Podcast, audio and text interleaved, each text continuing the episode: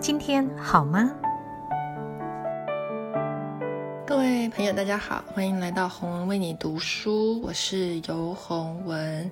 今天要跟大家介绍的这一本书非常有名哦，它畅销了一千两百万册，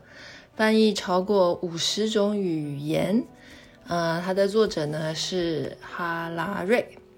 这是他二零一八的热销新作。二零一八必读的一本书，《二十一世纪的二十一堂课》。然后呢，还有各式各样的名人推荐啊，像是奥巴马、祖克伯，然后比尔盖茨，甚至说他很喜欢、很欣赏哈拉瑞，很欣赏这本书。那你就觉得，其实现在如果让比尔盖茨来推荐书，可能不太妙，因为他离婚之后呢，现在又陷入这个。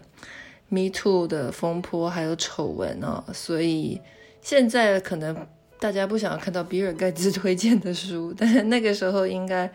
他推荐的书还是很有地位的。Anyways，所以这个哈拉瑞呢，他是全球瞩目的新锐历史学家、哲学家，是以色列人，然后在牛津获得博士学位。那他当然就是第一本震撼全球的著作是《人类大历史》。然后之后呢，就他就继续一直写，一直写，然后他的书在全球热销了好多百万千万本。OK，那这本书呢，二十一世纪的二十一堂课，我觉得比较有趣的地方在于，他的二十一堂课非常的清晰，然后比如说他有一些。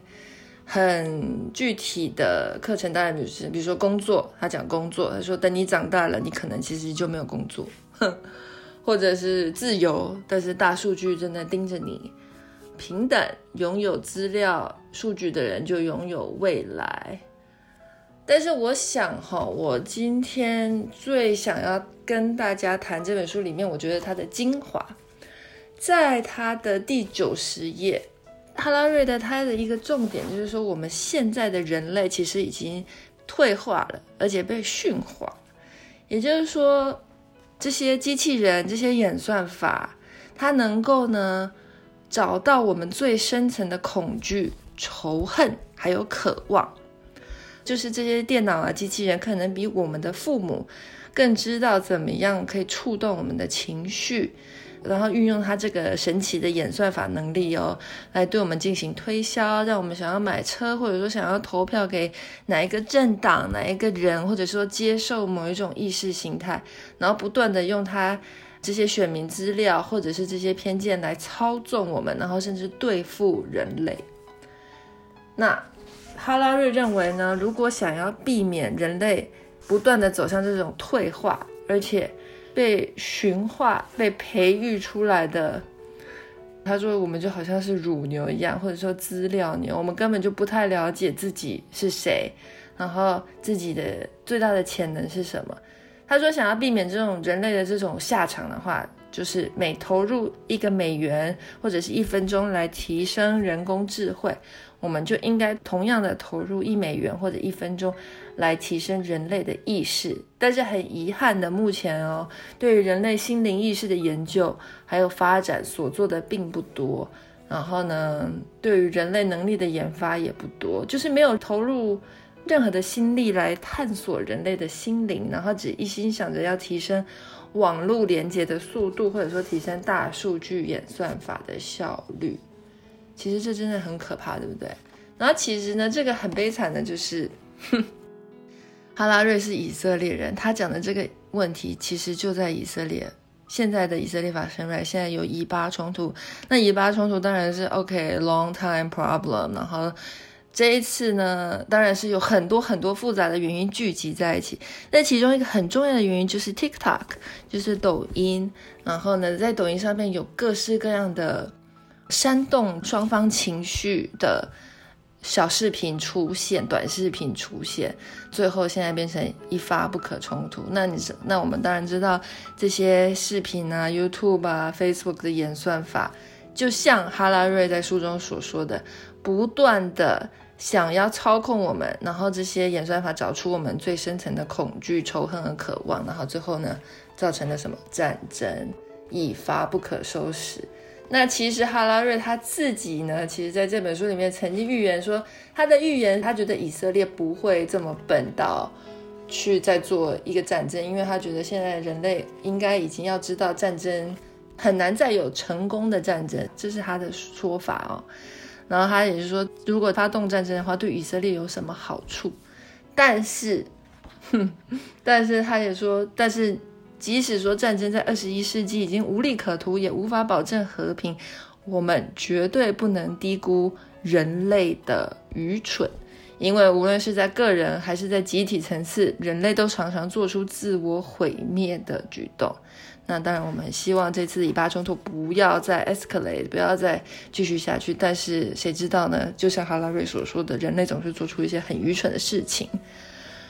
嗯，最后呢，他因为就像我说的，他在这本书里面把重点放在这个演算法对于我们操控我们，所以他在这本书《二十一世纪二十一堂课》这本书，天下文化出版最后一章，他提到。观察与了解自己的心灵，然后他觉得这是一个很重要的一个课题，然后他当然当然最重要，所以他把它放在最后一章。然后呢，他说他会开始做冥想，是因为他突然发现说他读了那么多书，在大学上了那么多课，然后得到了博士，然后成功的畅销作家，全世界的追捧，但是呢，他说什么？他对自己的心灵